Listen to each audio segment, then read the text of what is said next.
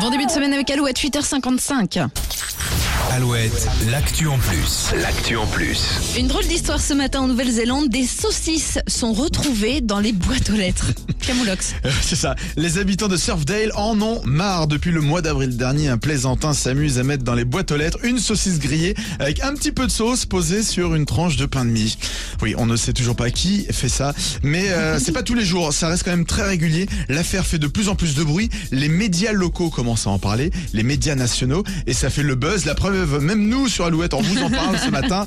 Alors, qui est ce drôle de facteur surnommé le Surfdale Sausager, le saucissier de Surfdale? Le périmètre est pourtant petit, hein, on est sur une petite île de 2000 habitants. Alors, ça crée la zizanie. Tout le monde se sent accusé ou accuse tout le monde pour Ah oui. rien, comme par exemple Peter Lynch, qui a plusieurs boucheries sur l'île.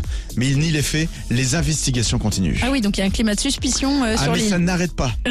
On se dit tiens lui il aime la viande, ah il aime pas, lui il est vegan, hein, il va pas faire ça. Non c'est c'est que ça, c'est que ça. Chacun il va de son petit avis, son petit commentaire. Ah. Bah, justement, on aura, le- on aura une idée, une, une histoire d'enquête aussi dans la minute euh, à 9h30. D'accord. Et ben très bon teasing. Restez avec nous.